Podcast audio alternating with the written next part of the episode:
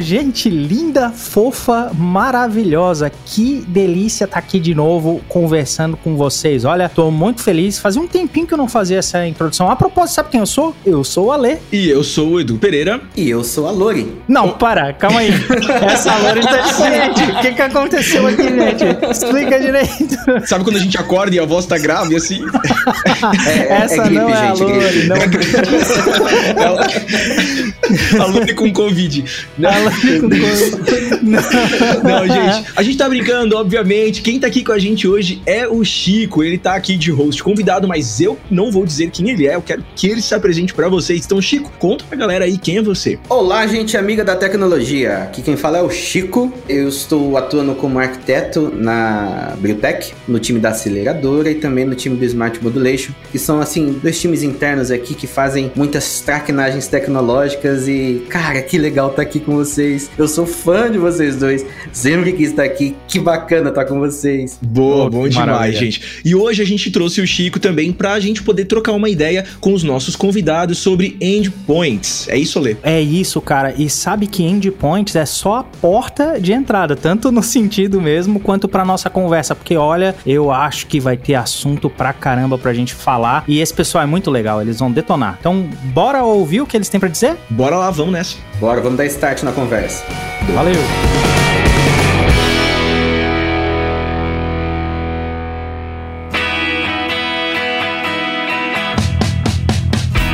Bora lá deixar eles se apresentarem. Conta pra gente aí quem é você, Maria. Olá, gente, tudo bem? Aqui é a Maria. Eu sou o principal software arquiteto aqui dentro da Ambev Tech. Das minhas horas vagas eu toco a bateria para distrair um pouco. E tenho dois filhotes, um de quatro patas e uma herdeirinha de dívidas, Serasa, para cuidar de mim quando eu estiver idosa. Acho que é isso. E para dar um grau na conversa aqui, Carlos, quem é você? Eu sou PSA, PSA é o Principal Software Architect aqui na na, na BFTech. Estou aqui há pouco mais de dois anos, tenho mais de 30 anos de carreira. Vocês não estão vendo, mas os poucos cabelos que ainda tem estão brancos. Então eu mexi com muita tecnologia, muita coisa, desde COBOL, Delphi, C, Java, .NET, front-end, back-end. E o meu hobby, assim como o do Alexandre, que tá, tá o host aqui, é um deles é a IoT. Eu gosto muito de mexer com quinquilharia eletrônica, Arduino, Raspberry e por aí afora também, que é bem legal. Sempre bom. Estraga uma plaquinha de alguma coisa, estraga uma TV, um vídeo, vídeo cassete. Olha só o que eu tô dizendo, gente. Olha só o que eu tô dizendo, já entrega a idade. Mas estraga alguma coisa, o pessoal manda tudo pra gente desmontar, pra montar coisa depois. É tudo pecinha pra gente reaproveitar.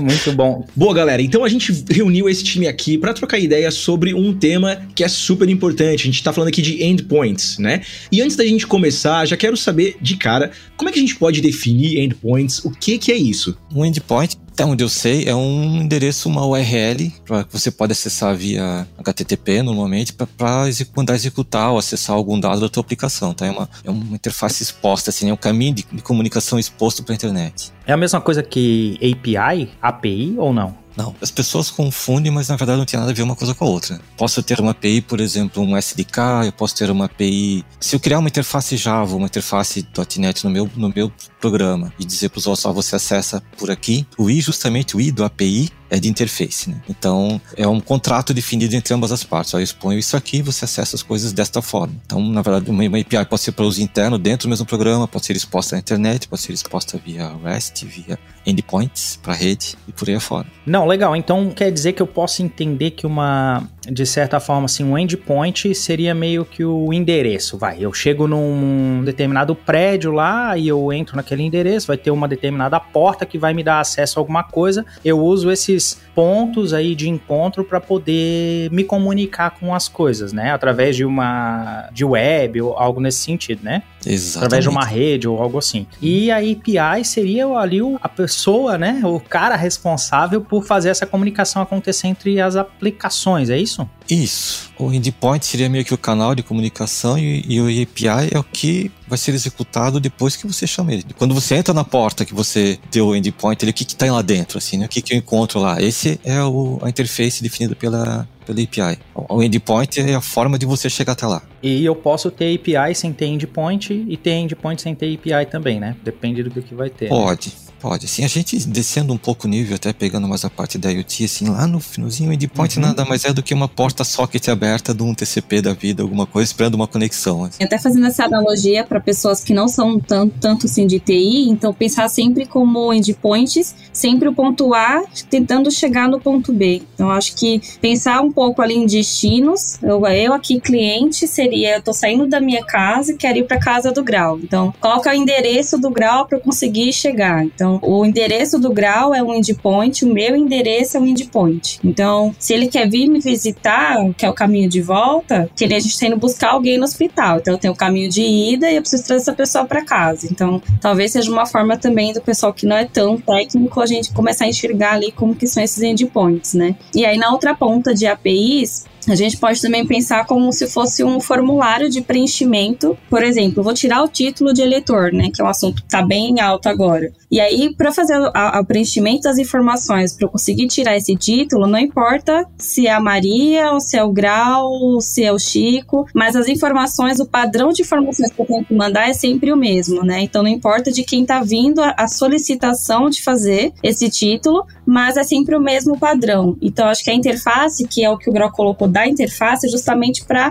ter esse padrão ali de fazer uma comunicação com esses endpoints, com esses destinos que a gente tem. Então, acho que umas formas de ter umas analogias assim para facilitar um pouco é, o técnico para quem é mais leigo, o pessoal mais de negócio, por exemplo, que não vai descer tão a fundo nisso. Aí você tocou num, num, ponto interessante, Maria, porque você falou do, do, título de eleitor e tal coisa, né? Aí eu pensei assim, poxa, eu tenho o título de eleitor no meu celular. As campanhas todas dizem que a gente pode fazer regularização do nosso título de eleitor pelo computador. E quando eu vou no Tribunal de Justiça é, Eleitoral, a pessoa lá, né, tá mexendo no computador dela, acessando um programinha lá de título, etc e tal. Quer dizer então que eu consigo comunicar com essas APIs com dispositivos diferentes? Não precisa ser sempre a mesma coisa? Pode ser distinto um do outro? Pode, pode sim, porque pensa que a lógica de processamento para eu realmente fazer a criação do título em si, salvar esses dados, ela é sempre a mesma, né? Então, pensa que eu mudo ali a decoração do bolo, mas o básico do bolo para fazer é sempre o mesmo. Vou colocar assim. Então, a gente consegue ter várias formas de fazer esse acesso, né? É que nem, voltando até na, na analogia dos endpoints que eu estava colocando. Você tem vários caminhos para chegar, né? Então, você pode ir pelo caminho A, pelo caminho B, pelo caminho C. Mas você vai chegar na casa da Maria. E chegar dentro da casa da Maria todo esse caminho, então não importa se você está fazendo isso pelo seu celular Android, pelo celular iOS, pelo desktop. Então, você tem várias, várias portas, vários caminhos ali carrinhos que você pode pegar para poder chegar ali no seu endpoint, né? Puxando até mais um pouquinho, né? Quando se trata desse processamento, que é até um, um ponto, né? Que uma diferença que a gente tem é na questão até de rede, né? Pensando assim. Então, se eu tô aqui de fora, se eu tentar pensar até numa melhor forma, assim, de, de deixar bem lúdico, assim. Eu tenho várias formas de chegar até aí beleza, mas eu tô tentando explicar até um, uma forma assim de que se eu tô de fora aqui, no caso, eu tô, eu tô com meu celular aqui, eu tô acessando lá as informações que o Tribunal de Justiça também acessa, o fato de eu estar numa rede aqui de fora, eu vou estar acessando isso pela internet, né? Então, eu tenho tráfego de internet ali para conseguir chegar. Então, eu tenho que usar um protocolo HTTP, eu tenho que fazer um caminho diferente ali para poder chegar, né?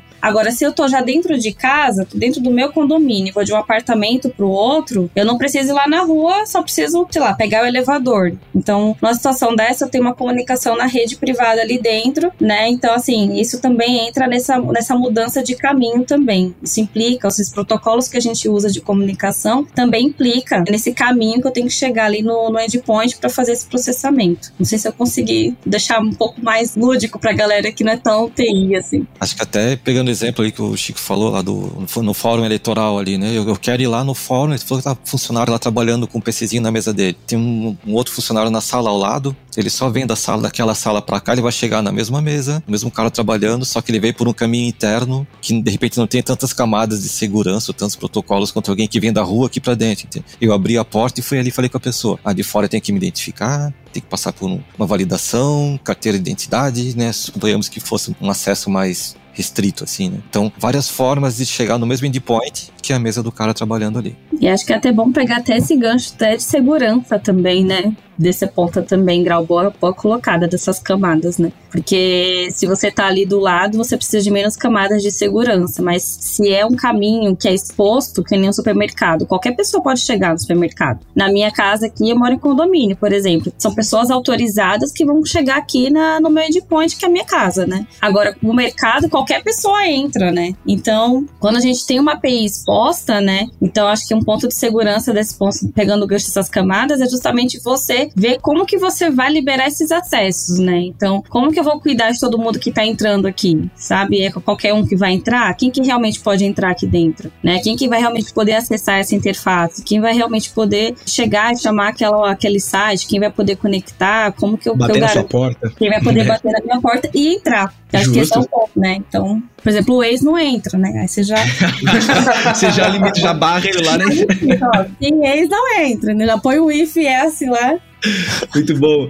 E, gente, as aplicações, né, que ficam em servidor, mas a gente também fala que tal coisa roda no lado do cliente. O que, que é esse cliente? Isso tem a ver com mobile, web, desktop, essas coisas? Tem, tem a ver com isso. Então, é, até pegando, então, continuando no exemplo de título de eleitor, né? A parte servidora, a parte do back-end, ela só quer saber, por exemplo, teu nome e teu CPF. Só precisa do nome, CPF, data de nascimento para pegar título de eleitor. Então, só precisa dessas três informações. Agora, se você vai passar isso via mobile, Android, iOS, browser, vai ter um programinha que você roda que é instalado no teu Windows que vai fazer isso, ou no teu macOS ou Linux ou o que for. Se esse programinha for de linha de comando ou gráfico, não importa, assim, ele precisa receber essas três informações. Essas três informações é justamente é o contrato da API. Eu chamo de API. Então eu tenho aqui um contratinho que diz que preciso do nome nesse formato, CPF nesse formato, data de nascimento nesse formato. Da onde isso veio, para a parte de back-end não importa muito. Daí realmente tem os front-ends, que são os clientes que mandam essa informação para lá. Boa. E o que, que seria uma API REST? Tem outros tipos? Tem, tem vários tem bastante. É, a API, ela pode ser, como a gente tinha falado antes ali, ela não precisa nem ser exposta na rede, nada, né? Pode ser uma API, um contrato interno que é usado dentro do teu programa. O REST, ele é, na verdade, um conjunto de restrições arquiteturais, uma forma de utilizar o protocolo HTTP, que é o protocolo da internet. Uma forma de utilizar, não é uma definição de um protocolo novo, uma rede nova, uma linguagem nova, nada disso. Você deve utilizar o HTTP desta forma. Ele define a forma que você usa. Na verdade, esse é o REST em cima da API. Né? É bom que já padroniza com algumas coisas, né? Então a gente está acostumado, por exemplo, a acessar um banquinho de dados lá, tu usa o tal do CRUD, né? Que é o Create, Create read, update e delete, né? E o REST ele comunica muito bem com isso. Então você já tem lá o post, o get, um conjunto de regrinhas. Vamos entender protocolo como uma linguagem de comunicação. A gente aqui tá falando o protocolo português agora para poder se comunicar, por exemplo, né? Fica fácil de entender. Então, os dois lados têm que entender as regras do jogo para poder entender e se comunicarem, né? Então, quando a gente tem esse meio ali de estruturar isso, isso já conversa com a forma que a gente está acostumado a desenvolver software, fica ainda melhor, né? Mas tem outros também, né? Tem RCP, tem SOAP, tem um monte de coisa aí. E aí tem cada um tem suas vantagens e desvantagens. A galera tá indo muito para GraphQL também, né? Vocês querem falar de alguns que vocês acham relevantes aí? O que, que faz mais sentido? Eu quero só pontuar uma, uma coisinha, assim, porque quando a gente fala em tipos de API, eu acho que é bom a gente sempre ter claro que a gente tem dois caminhos de falar tipos de API, né? Quando a gente fala aqui de REST, SOAP, RCP, a gente está falando de protocolo. Quando a gente faz essa categorização, colocar assim, dessas APIs baseado em protocolos, né? Então, como que eu vou padronizar essas APIs de acordo com o protocolo que eu vou estar tá utilizando? Se é um REST, eu uso um JSON. Se é um SOAP, eu uso um XML, por exemplo. Né? O RCP acho que é um pouquinho mais antigo, se eu não me engano. Acho que já quase nem usa, está mais obsoleto. Né? E aí tem um outro ponto quando a gente faz essa classificação de APIs, que é quando a gente fala assim: essa API é uma API pública, essa API é uma API privada, que já vai para uma definição de tipos de API, mas para uma outra linha que não tem a ver com protocolo, né? Porque eu posso ter uma API que ela é pública e ela pode ser API pública e REST, né? Eu posso ter essa API pública usando o protocolo SOAP. Posso ter uma, uma API interna que também está usando um REST, um SOAP. Então, acho que é sempre bom ter isso para não confundir muito, né? Que quando a gente fala esses tipos de API, a gente tem essas duas linhas de definição, né? Ou tô definindo ela se ela é pública, privada, se ela é composta, se é uma API só para parte de, de consulta de dados, que é mais para um SaaS, se a gente está falando de definição de tipo de API, a gente fala também por protocolo. Qual protocolo que eu vou aplicar para fazer o desenvolvimento dessa API? Faz sentido. Quando você fala SaaS ali, Software as a Service, né? É tipo Isso. algo que a gente pode utilizar ali por, sei lá, você paga para usar uma mensalidade, alguma coisa, você tem ali as informações, alguma coisa nesse sentido, né? E Isso. do que você estava falando das APIs aí, eu posso entender, por exemplo, que uma o Windows, né? Ele tem um conjunto de APIs lá que do SDK do Windows, né? Da forma de se programar utilizando o Windows ali. Então, que é uma comunicação direta que nem envolve rede. Dá para eu dizer que isso é um tipo de API privada ou é só quando a gente fala de comunicação de back-end com front-end ou dentro de uma mesma aplicação que considera uma API privada? Como é que é isso? Eu diria primeiro que isso é polêmico. Não sei se o programa, mas eu diria que é polêmico. assim, é, a gente pode ter dois pontos de vista. Quando a gente fala numa API pública, a gente pode pensar, por exemplo, numa API do Google Maps, que a gente está fazendo uma aplicação e a gente vai entender como funciona essa API e a gente vai colocar ela no nosso sistema. Então, ah, fiz o iFood, quero pôr, pô, não vou criar do zero um, nada ali de mapa se eu já tenho algo pronto. Então eu vou lá, pego, estudo a documentação e faço essa integração. Então eu posso falar que isso aí é uma API que é pública. E aí tem o outro lado, vamos pensar aqui dentro da própria Ambev Tech. Ah, eu tenho uma API aqui nossa que essa API na nossa aplicação, essa interface ela é pública, porque eu vou deixar um outro sistema de fora, sei lá, o Zé Delivery, por exemplo, para se comunicar aqui com a gente, ele pode bater nesse endpoint dessa API e comunicar aqui com a gente. Então, aqui no ponto de vista interno, eu posso falar assim, olha, essa API ela é pública, certo? Mas ela não é tão pública assim, entre aspas, porque ela não é uma API que eu vou estar disponibilizando no padrão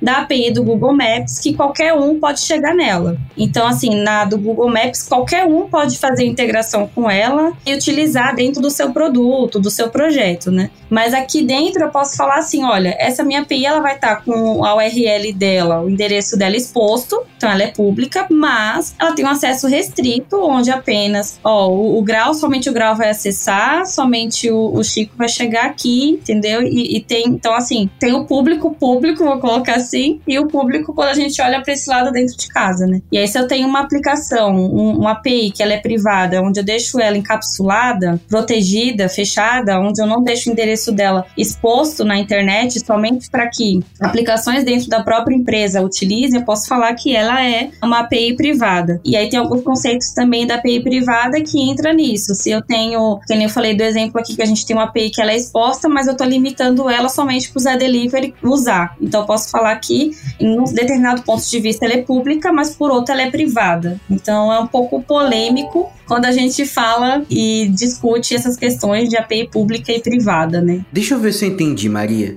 Então é como se a API pública, pública, pública fosse uma API que tem uma porta para rua. Só É que algumas. API, é, só que algumas APIs tem o porteiro que fica falando assim: "Hum, quem é você? Vou te deixar entrar não. Ah, você pode entrar". E a API privada é tipo a porta do meu quarto, que só quem já tá dentro de casa pode entrar. É mais ou menos isso? É mais fechada, é mais restrita. É um uso bem mais restrito, exatamente. Então a gente pode pensar que, por exemplo, a API do Google Maps, ou até. É, a do Maps acho que é a mais fácil. Ela seria uma pública Uhum. pública porque seria que nem um supermercado, né? Qualquer um vai chegando ali, eu não vou ficar olhando se você tá na lista autorizada para entrar, né? Quando a gente fala de um SaaS, por exemplo, ah, eu vou usar o Office 365. Eu vou bater ainda, vou usar aquele serviço, mas eu vou usar aquele serviço mediante pagamento. Então eu tenho ali uma restrição. Então ele é público, mas eu tenho a restrição de pagou, tá entrando ali. Então eu tenho a lista de presença. E tem aqueles que são muito mais fechados, que é mais dentro da própria empresa, né? Então eles não são expostos, a documentação não é exposta, o uso é completamente interno, corporativo. Então essa é a privada que é mais restrita, mais fechada, né? Eu não libero às vezes nem pra, sei lá, uma lista de três usuários que podem consumir. Às vezes eu posso deixar específica dentro da própria aplicação. Eu falo que é um pouco polêmico porque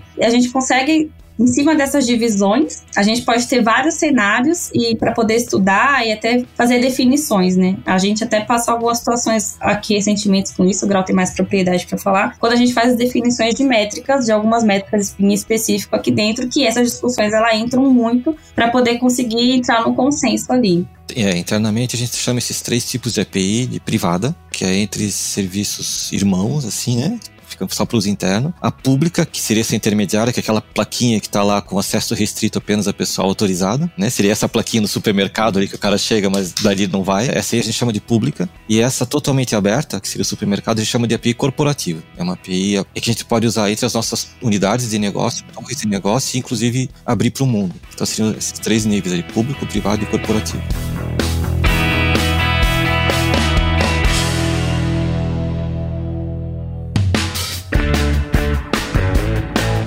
Boa, gente, essas ilustrações que vocês estão passando são muito bacanas, né? Para quem não tá tão envolvido assim, conseguir compreender de uma forma um pouquinho mais clara, né? O que, que é cada coisa. Mas aí eu tenho uma perguntinha pra gente dar uma, um passo além aí nesse assunto. Vocês podem falar um pouquinho sobre o que, que é o JSON e que tipo. Não é o JSON, né? Mas o JSON, que tipo de informação que eu consigo passar por ele e por que que ele é melhor do que XML? Outro assunto polêmico, né? Na verdade, o melhor do que o XML depende do caso o XML ainda é usado.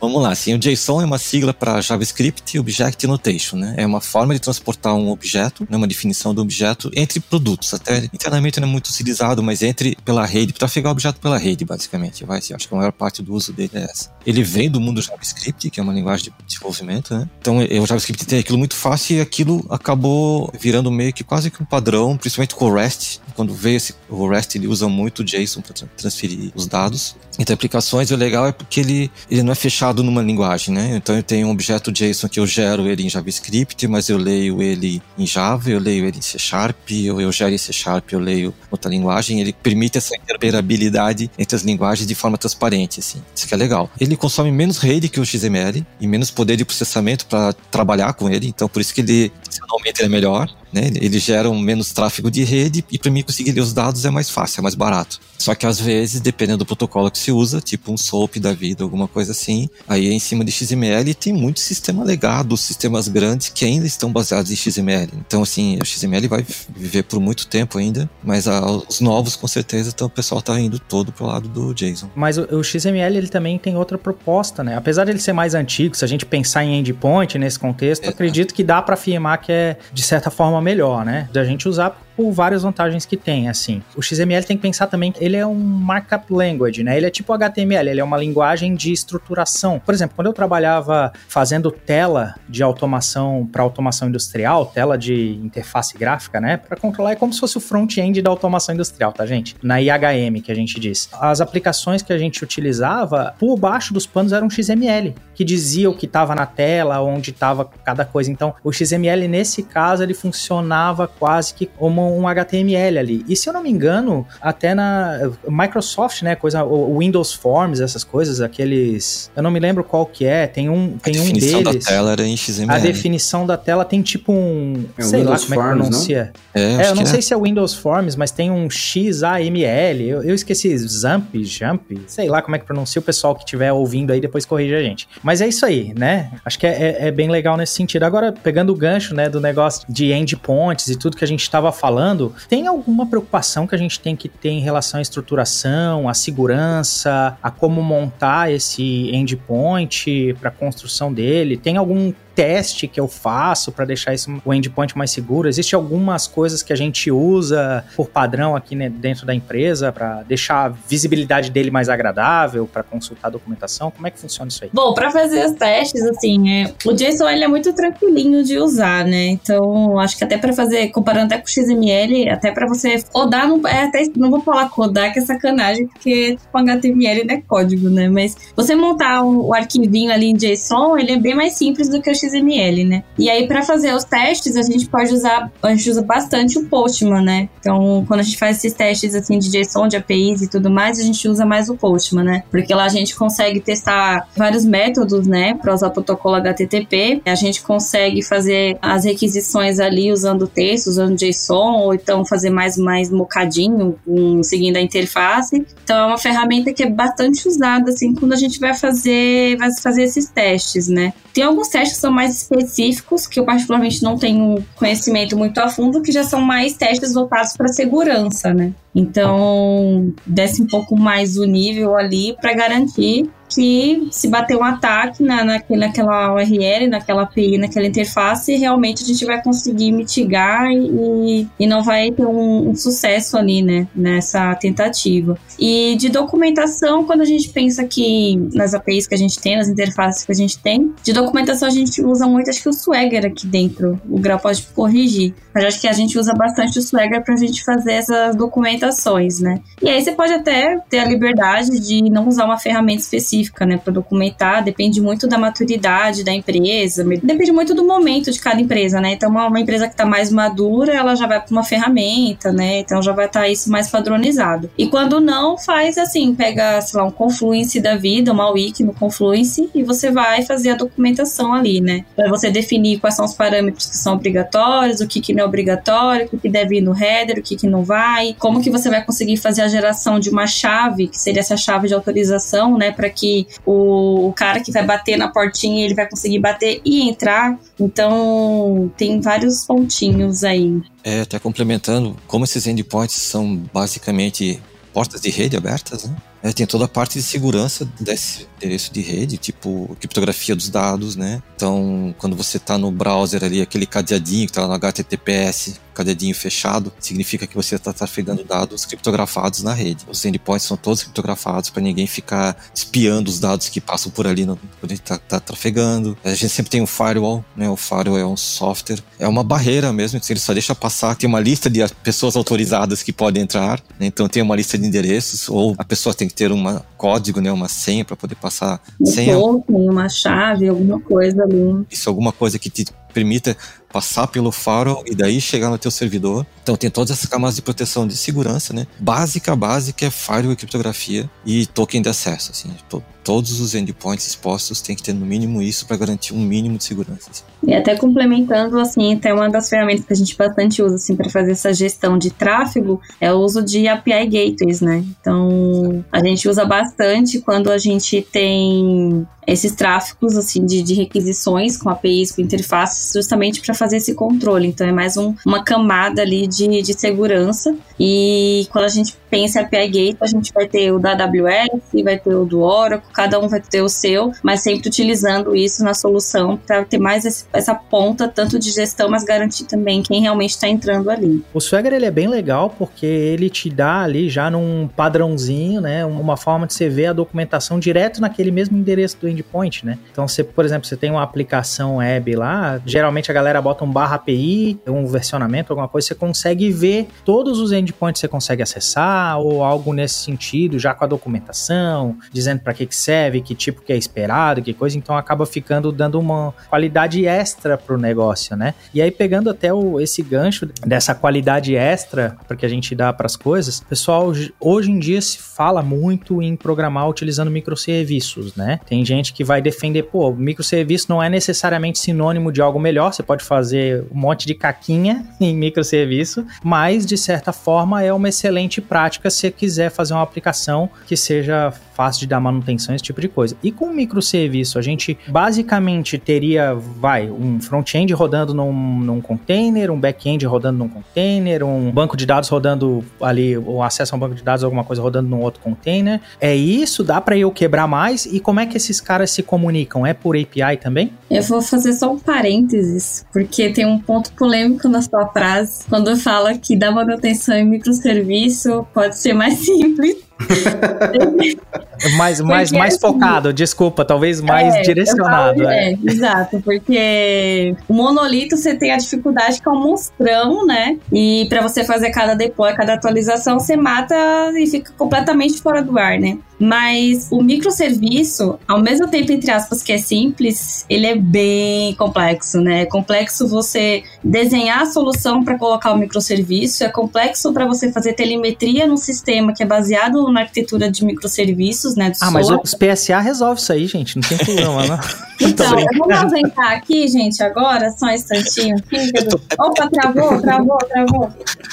E, então, assim, então acaba, às vezes, acaba sendo muito mais complexo complexo, né? Porque você descentraliza. E você tem ainda um risco de fazer uma modelagem onde esses microserviços chegam no nível de granularidade tão grande que acaba sendo desnecessário e você acaba perdendo realmente os ganhos positivos de você ter uma arquitetura assim. Então, é bem complexo fazer uma, uma arquitetura de microserviços. E aí, meu Covid atacou e volta de novo lá, só o que você tinha perguntado. Desculpa, perdão. Ah, não, eu tinha perguntado se como é que a gente quebra mais do que front-end back-end, se faz sentido dividir em mais responsabilidades, esse tipo de coisa, ah, isso tá. faz sentido para a organização da arquitetura e como eles se comunicam, é utilizando APIs também? Tá, e aí vou colocar uns ganchos aqui, por exemplo, da mesma forma que a gente hoje fala muito de microserviços, a gente está começando a falar bastante também micro front-end, né? Então acho que é bom colocar isso aqui porque a gente consegue hoje colocar dentro da camada da solução de arquitetura colocar os micro front-ends, onde eles são especializados de acordo com o meu endpoint, de acordo com a minha casinha que eu tenho ali. Então, se eu tenho um iOS, um Android, uma aplicação desktop, que a gente tá falando até do título lá, né? Eu tô no meu aplicativo, tô aqui no meu notebook, eu tô aqui no, no meu tablet, eu tô aqui no celular, eu tô aqui pessoalmente lá, não importa a interface, eu posso ter uma especializada, por quê? Pensa que as informações, por exemplo, no, a mesma aplicação que a gente falou do título, tem algumas informações que eu vou de reduzir de colocar ali dentro do aplicativo, por N fatores, né? Então eu vou dar uma restringida. Então vamos supor que eu tenho 10 itens de funcionalidades, eu vou falar assim, olha, pro aplicativo eu vou colocar 5, né? Só que o processamento, a lógica de processamento, o microserviço que vai tratar aquilo, que vai processar aquilo, ele é o mesmo microserviço. Só que o cara que tá lá na, no próprio tribunal, ele vai ter os 10 serviços, porque lá tem que ter tudo. E aí, assim, a lógica aqui dentro do back-end são os mesmos endpoints, que entra nesse ponto eu posso bater nas mesmas APIs. Mas eu tendo essa camada de micro front-end especializada, ela vai conseguir fazer ali uma formatação, vou colocar assim, uma formatação do que o back-end, do que essa API está me retornando, para que eu fale assim, olha, para o aplicativo aqui eu só preciso dessas informações. Agora, quando eu estou aqui no desktop, que eu estou lá dentro do tribunal, eu preciso de mais informações. Então, eu pego muito mais e devolvo ali, para que a parte do front, que é o cliente em si ali, ele consiga realmente formatar na tela para o usuário final, né, a parte mais visual, ele formatar corretamente exatamente de acordo com o que está desenhado ali no UX dele para poder ser mostrado, né? Então, acho que é alguns pontos para poder colocar. E sim, essa comunicação ela fica toda, a gente pode padronizar ela inteira por APIs, por esses contratos, né? E aí eu padronizando por contratos, então assim, eu não preciso para cada situação que eu tenho ter um contrato diferente, pelo contrário. E aí tendo essa camada até de BFF, né, que é o back for front, eu consigo inclusive bater no mesmo endpoint, que é onde tem a lógica de processamento ali realmente, né? Todo o processo que tem que ser feito,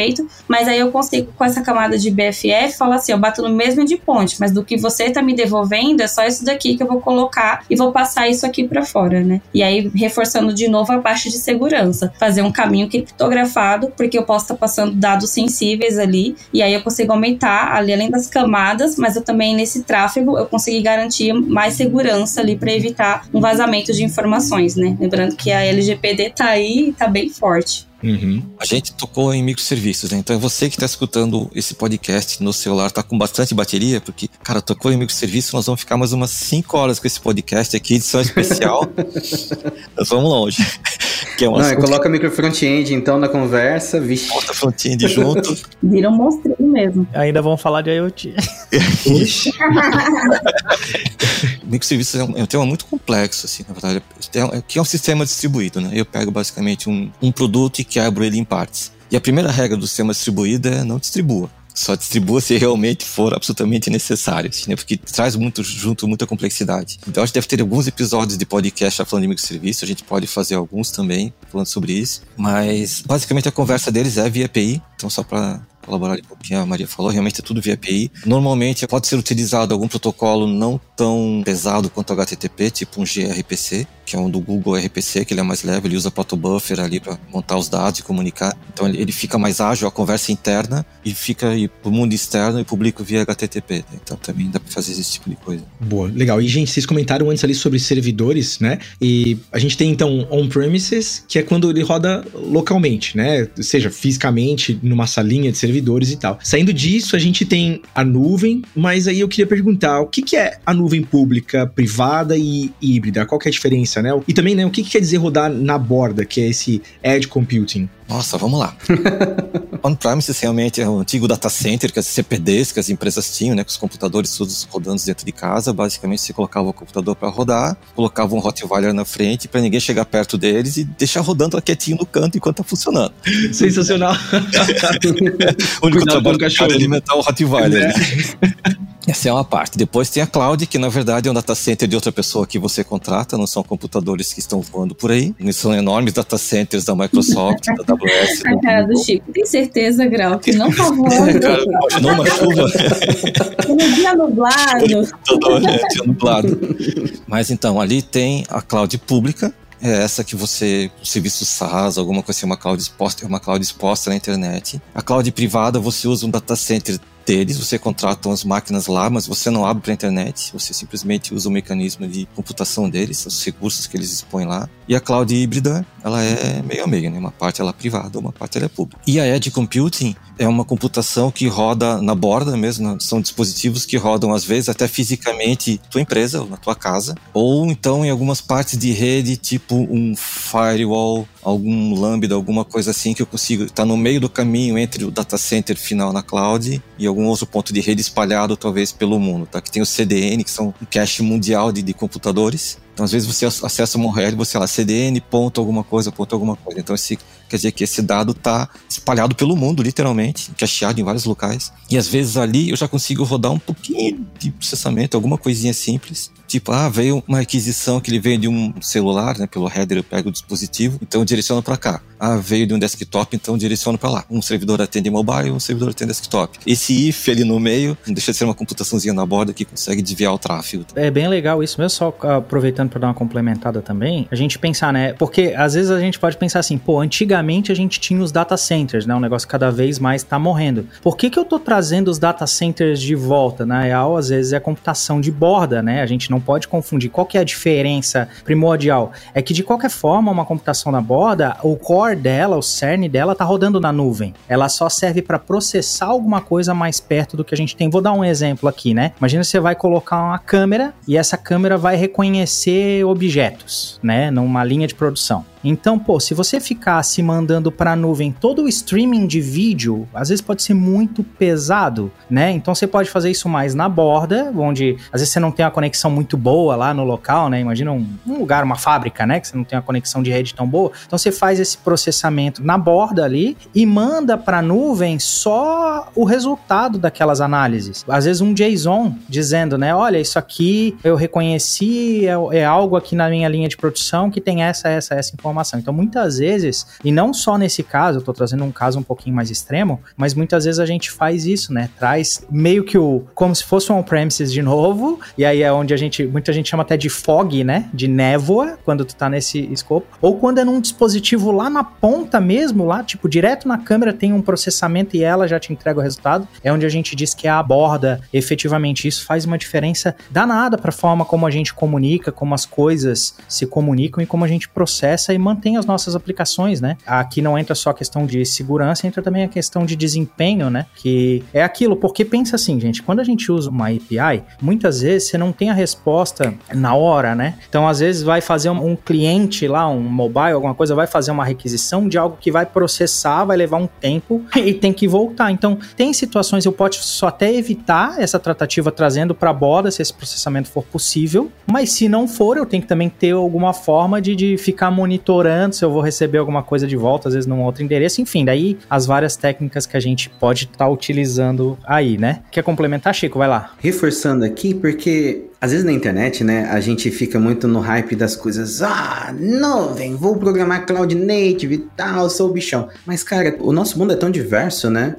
E tem tantos cenários espalhados pelo mundo, a gente acaba percebendo isso quando a gente começa a fazer parte de uma companhia que de fato é global, como a nossa, né? Em que você tem cenários em que a internet funciona uma vez na semana. Como que eu vou fazer para que o, a pessoa que faz análise de dados esperar uma semana para receber essas informações? Não tem condição. Eu preciso ter estratégias híbridas, eu preciso ter estratégias de, de persistência de dados que me permita viver neste mundo ideal de cloud 100% online e conviver também com esse universo onde a internet ou a rede ou a nuvem, né? Vamos falar assim, onde o céu é mais claro, tem pouca nuvem. Tá entendendo? Outra parada bacana também, aqui na Ambev eu trabalho com o time da aceleradora também. E, cara, chega muita. Olha, se você que tá ouvindo o nosso podcast gosta de IoT, gosta de inovação, cara, aqui é o lugar. Vem muita coisa legal de automação de máquina, de lidar com sensor e etc. E nós temos projetos que expõem endpoints, que expõem mecanismos para que as nossas máquinas conectem com a nuvem.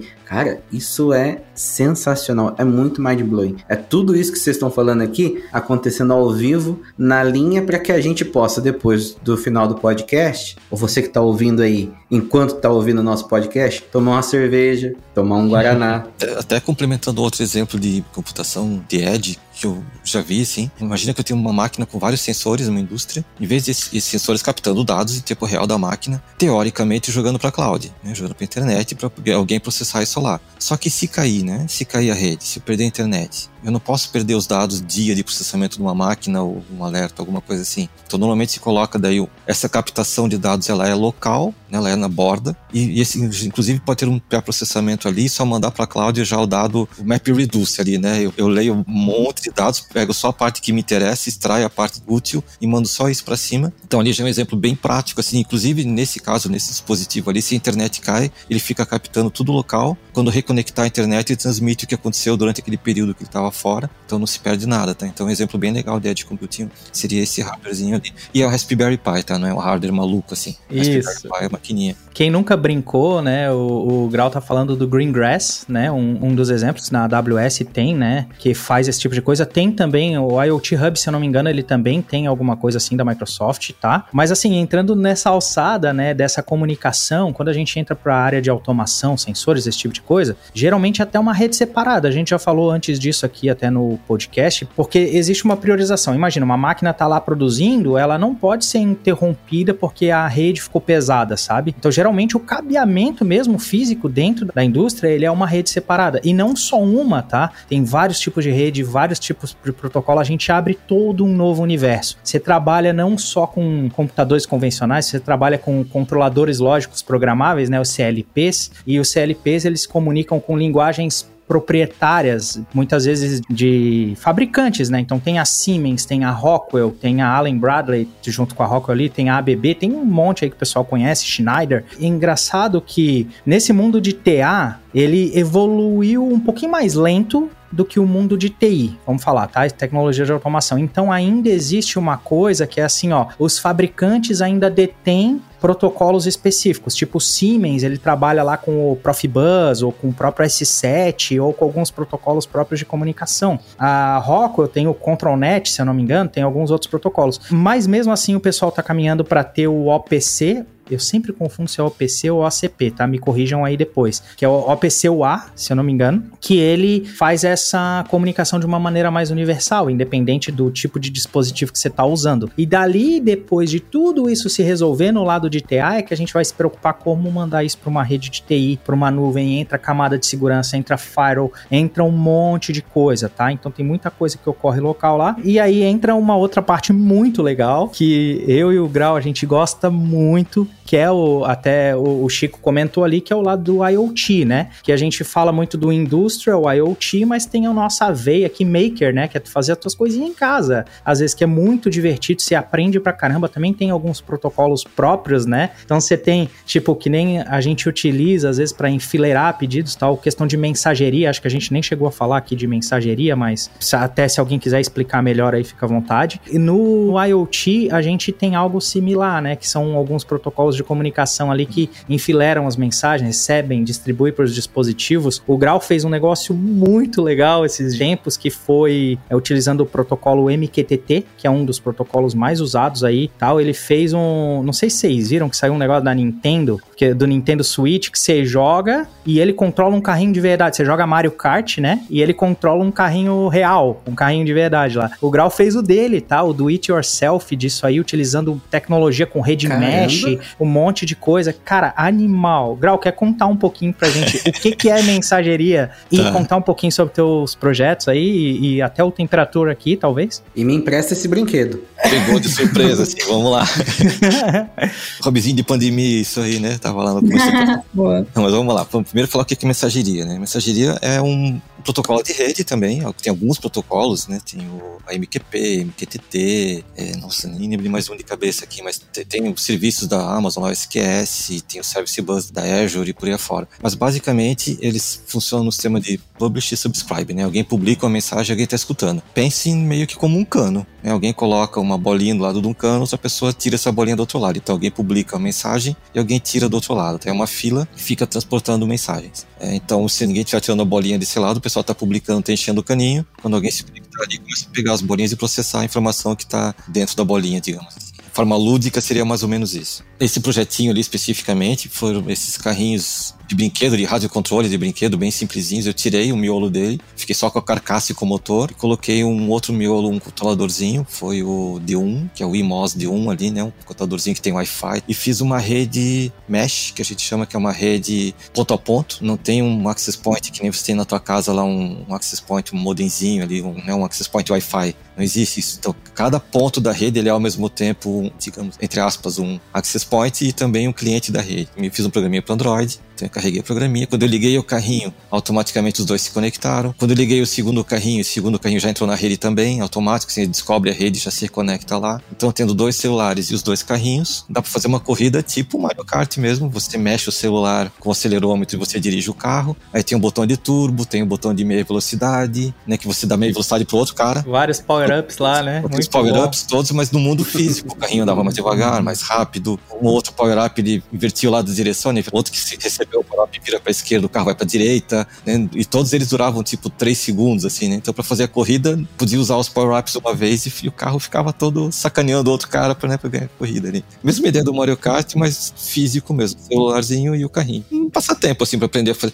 Aprendi muita coisa, né? O Alexandre falou ali, a gente aprende coisa demais com esse projetinho. É uma, é uma bobeira, assim, uma besteira, o carrinho aqui fazendo. Mas aprendi rede mesh, aprendi como controlar um motor. Eu nunca tinha controlado um motor, fazer o motor ir mais rápido, mais devagar. Todo esse tipo de coisa, fazer ali o controlezinho da direção, fazer o aplicativo pro celular que fica Android nativo. Tem, tem muita coisa ali que a gente se aprende porque você tem que aprender, senão aquilo lá não vai funcionar. É, galera, é muito legal. Além de maker, né, o Grau também ele ensina, né, ele incentiva para que a galera seja maker, que é um negócio que todo mundo que tá nesse meio gosta bastante de fazer também. Então ele tinha um projeto aí, a pandemia deu uma, uma sacaneadinha aí no, no projeto, mas tem um projeto muito legal que ensinava o pessoal a fazer uma estação meteorológica, sabe? Alunos assim tal, uns feedbacks muito bacanas. E às vezes, você, fazendo um projetinho que é simples, você aprende pra caramba sobre protocolos, comunicação, estrutura e um monte de coisa. Ó, por exemplo, no momento eu tô trabalhando num projeto para fazer um painel de pontuação de futebol, tá? Eu nem jogo futebol, é pra um amigo meu. E às vezes você pode achar que é uma coisa boba, né? Fazendo com fita de LED para formar os dígitos lá. Gente, o que a gente aprende, você não acha que vai aprender porque você pensa que é um projeto bobinho, mas o que a gente aprende com isso, então fica o convite aqui para todo mundo, convite do ET Bilu, né? Que é busquem conhecimento.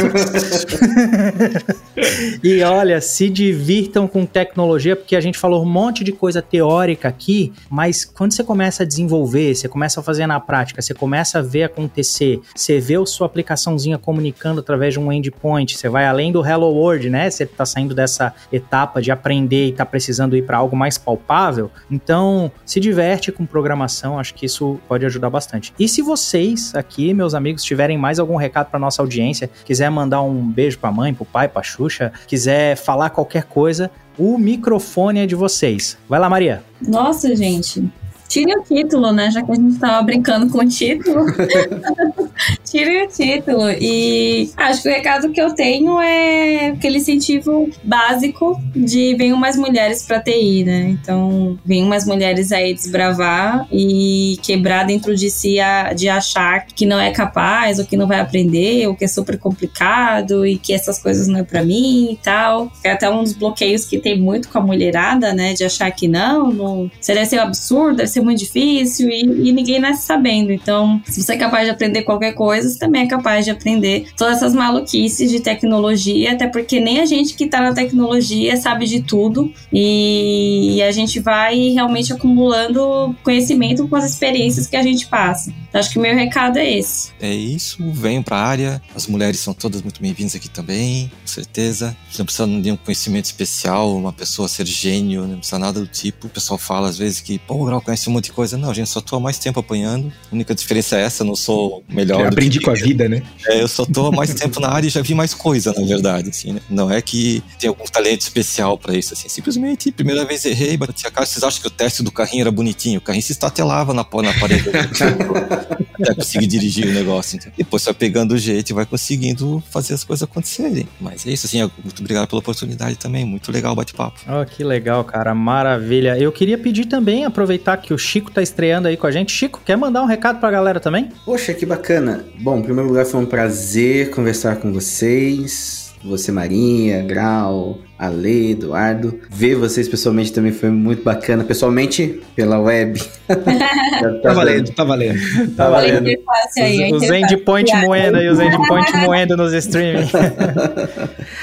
o recado que eu queria dar, acho que vocês vão concordar comigo, vão gostar desse recado aqui. Você que tá ouvindo, é um recado que é um conselho do tio Chico. Nunca na sua vida retorne um erro com código 200. É isso aí. Boa, perfeito. Chocada. Muito bom. chocada. Caramba, hein? Minha mãe me ensinou isso desde cedo. Mentira, mentira. bom demais. Galera, brigadão demais pelo tempo de vocês, por vocês poderem compartilhar esse conhecimento aqui com a gente também. E você que está ouvindo o nosso podcast, já aproveita e segue aqui no seu player de podcast preferido, seja aí no Spotify, no Apple Podcasts, no Google Podcasts, onde for. E se você quiser saber mais sobre a Ambev Tech, você já sabe, é só acessar as nossas redes sociais em arroba AmbevTech. A gente está no Instagram, no Facebook, no LinkedIn, no Twitter, com muita informação e conteúdo bacana preparados especialmente para vocês. Então a gente se vê no próximo episódio, galera. É isso aí. Falou. Falou Valeu. Valeu. Até mais.